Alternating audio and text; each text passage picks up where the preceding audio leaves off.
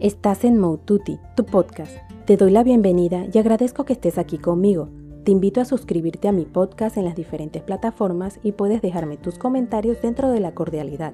Puedes seguirme en mi blog moututi.com, en Instagram, Twitter y Facebook como arroba y en mi canal de YouTube Moututi. Así como existen los que tienen una autoestima muy baja, hay los que la tienen muy alta. Ambos extremos para mí son complicados porque ningún exceso es bueno. Aclaro como siempre que no soy psicóloga, solamente comento. De igual manera, existen personas con la autoestima estable y otras que no. Es lo que puede llevar a una persona que pensábamos que tenía buena autoestima a luego no tenerla. Sé que no es fácil en el mundo tan competitivo que vivimos lograr balancear lo que sentimos de nosotros, porque el juez más difícil de ganar es nuestra mente, que nos hace ver más lo negativo de nosotros. Por eso tratemos de ganarle a la mente y pensar en las cosas positivas que tenemos, escribiéndolas en un papel para que se graben en nuestra mente si te funciona, o cada vez que pienses negativo, busca algo positivo tuyo.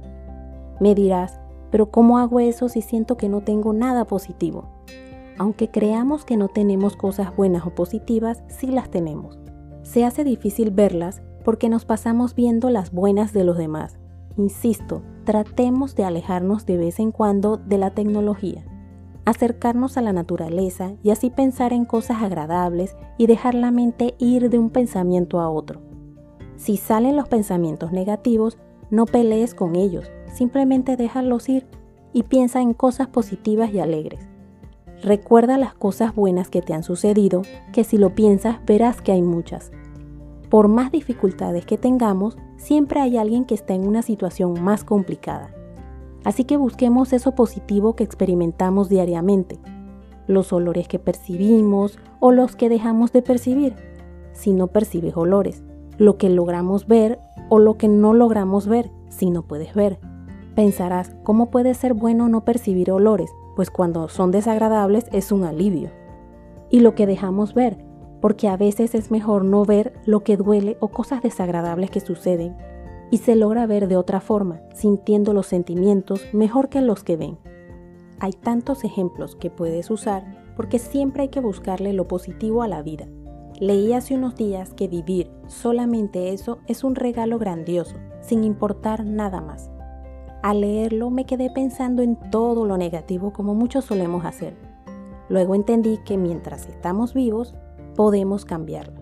Podemos empezar de nuevo cada día, mejorar o arreglar lo que decidamos, porque al tener vida siempre hay oportunidad de buscar o encontrar una opción porque hay esperanza.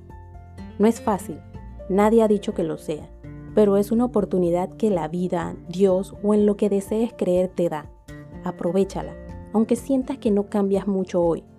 Aunque no creamos que es así, cada pequeño cambio al final logra un gran cambio. Nada se hace en un día, hay que seguir intentando para lograr lo que nos proponemos.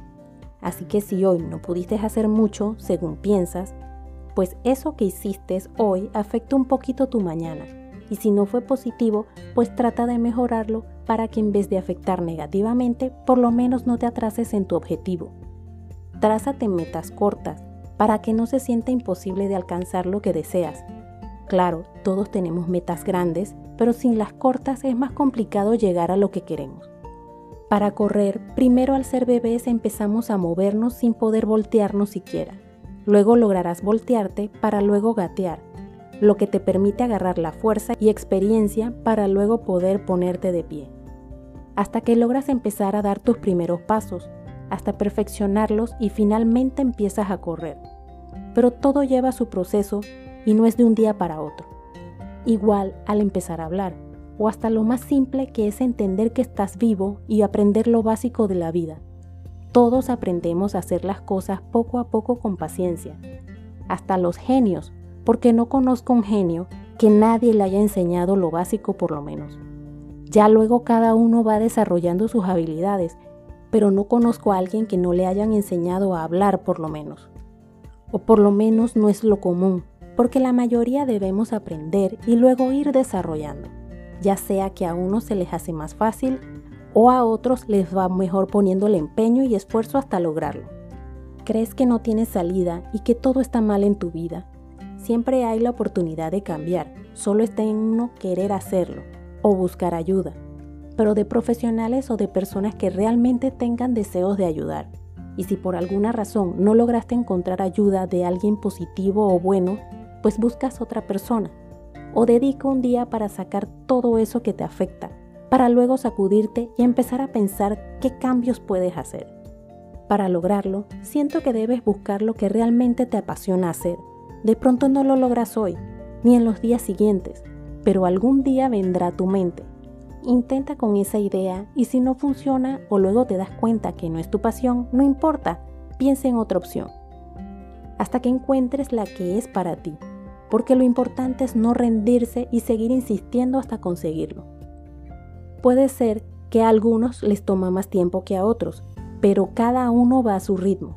Lo importante es seguir intentando las veces que sean necesarias. Si pierdes el ánimo, recordar siempre que mientras se tenga vida hay esperanza. No importa lo que te esté sucediendo o hayas vivido, siempre debes mejorar, que es lo que te dará la felicidad, ya que estarás haciendo todo por lograr tu objetivo. Cada vez que sientas que es poco, ya que por lo que tú estás pasando no te deja o por lo que viviste o hiciste, recuerda que lo que uno piense que es poco es mejor que nada. Será lo que tú necesitas si das todo lo que puedes de ti, a dar todo lo que puedes. Nuevamente gracias, te invito a que estés pendiente de los próximos podcasts. Recuerda suscribirte a mi podcast Moututi y puedes dejarme tus comentarios dentro de la cordialidad. Puedes seguirme en mi blog moututi.com en Instagram, Twitter y Facebook como arroba y en mi canal de YouTube Moututi.